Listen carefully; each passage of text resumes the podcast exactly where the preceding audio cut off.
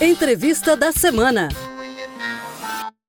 Combater fraudes como chamados furafilas e desvios na aplicação de vacinas contra a Covid-19. Esse é um dos principais objetivos do Observatório da Vacinação, desenvolvido pelo Ministério Público de Santa Catarina. A ferramenta reúne em um único ambiente painéis que permitem visualizar o quadro da imunização no estado e nos municípios e todos os dados da imunização contra a Covid-19. O Observatório da Vacinação está disponível para consulta pelas promotorias de justiça a fim de auxiliar investigações e análises de casos relacionados à campanha de vacinação. Para trazer mais detalhes sobre a ferramenta, eu converso com o coordenador do Centro de Apoio dos Direitos Humanos e Terceiro Setor, promotor de justiça Douglas Roberto Martins. Promotor, qual a lógica do Observatório da Vacinação e para qual uso ele foi desenvolvido? O Observatório da Vacinação é uma ferramenta de inteligência que faz o cruzamento dos dados das vacinas e das doses distribuídas para cada município de Santa Catarina, permitindo um acompanhamento muito próximo uh, da execução dos planos nacional, estadual e municipais de vacinação. Ela é disponibilizada para as promotorias de justiça e todos os dados que constam são protegidos pela LGPD para garantir a, a privacidade e a intimidade dos cidadãos que foram vacinados. Na prática, qual a vantagem desta nova ferramenta? A ferramenta vai facilitar e agilizar a apuração dos casos que estejam sob fiscalização da Promotoria de Justiça, seja a execução da, do plano de vacinação, seja os casos suspeitos de fura-fila, por exemplo. Até então, as promotorias instauravam os procedimentos e precisavam requisitar essas informações aos municípios e recebiam em mídia física, em meio físico, essas listas dos vacinados. Isso dificultava bastante a análise dos dados, o processamento e acabava gerando maior morosidade nesses processos de investigação. Agora, a consulta pode ser feita em tempo real, isso agiliza e isso facilita também a resposta à sociedade em relação a essas suspeitas, a esses casos que são trazidos ao conhecimento do Ministério Público. Promotor, para o desenvolvimento do observatório foi utilizado o ClickSense, que é uma ferramenta de visualização de informações que explora profundamente todos os dados e revela suas conexões de modo simples e instantâneo. É uma questão importante na checagem de informações? A ferramenta ela facilita o cruzamento de dados, então ela possibilita a realização de filtros por município de vacinação, município de residência, sexo biológico, raça ou raça e cor, grupo prioritário, subgrupo prioritário. Todos esses dados podem ser filtrados e apresentados por meio de tabelas, de gráficos. Como vem sendo feito o trabalho do MP catarinense no monitoramento da vacinação?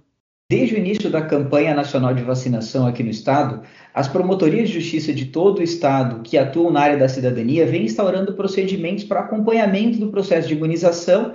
São procedimentos autônomos ou então apensados aos procedimentos que já estavam em curso para acompanhar as medidas de enfrentamento à pandemia. Nesses procedimentos, diversas situações já foram constatadas de irregularidades, de, de, dificuldades que vinham atrasando o processo de vacinação, de falhas nas estratégias de execução do processo de vacinação por alguns municípios, e nessa seara, para correção dessas eh, situações, diversas recomendações, eh, reuniões com os municípios foram realizadas. Ao menos 10 recomendações formais foram expedidas, todas elas acatadas pelos municípios e que corrigiram falhas nesses processos de vacinação é, e outras ações vêm sendo executadas de acompanhamento pelas promotorias de justiça. Com a ferramenta do Observatório da Vacinação, esse trabalho ele ganha um facilitador, porque é possível analisar esses números em tempo real e propor soluções junto aos municípios ou ajudar os municípios a pensar em soluções. Como, por exemplo, identificar de forma muito rápida quantas pessoas que já deveriam, já passaram o prazo para receber a segunda dose e ainda não procuraram. É, um segundo exemplo seria a cobertura vacinal distribuída por bairro de cada, de, de, cada município. Então, eu consigo avaliar se a cobertura ela vem sendo adequada em todos os bairros do município ou se ela vem sendo um pouquinho reduzida né, e vem alcançando o maior número de pessoas em determinados bairros, o que pode apontar uma necessidade de correção dessas estratégias de vacinação. De que forma o MP catarinense vem atuando em casos de burla na ordem de prioridade? Desde o início da campanha eh, nacional de vacinação contra a Covid-19, o Ministério Público de Santa Catarina já recebeu mais de 200 denúncias dos chamados fura-filas. Todas essas denúncias, quando são recebidas, elas são autuadas como notícias de fato, procedimentos administrativos, inquéritos civis, e é realizada uma apuração no bojo desses procedimentos para confirmar ou não a veracidade dessa, dessa suspeita de burla. Em função desse trabalho, pelo menos quatro ações civis públicas já foram ajuizadas, algumas com liminares, inclusive com afastamento de agentes públicos e bloqueio de bens de, de pessoas que se envolveram nesse tipo de fraude, e uma grande quantidade de outras dessas representações foram arquivadas por ter se confirmado que essas suspeitas não, não procediam, não eram verídicas.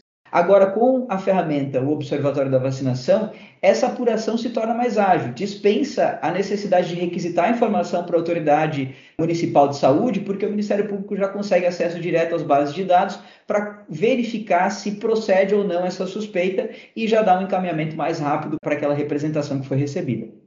Eu conversei com o coordenador do Centro de Apoio dos Direitos Humanos e Terceiro Setor, promotor de justiça Douglas Roberto Martins. Promotor, muito obrigada pela entrevista. E quem quiser saber mais informações sobre o assunto, pode acessar nosso portal mpsc.mp.br. Até a próxima! Você ouviu Entrevista da Semana.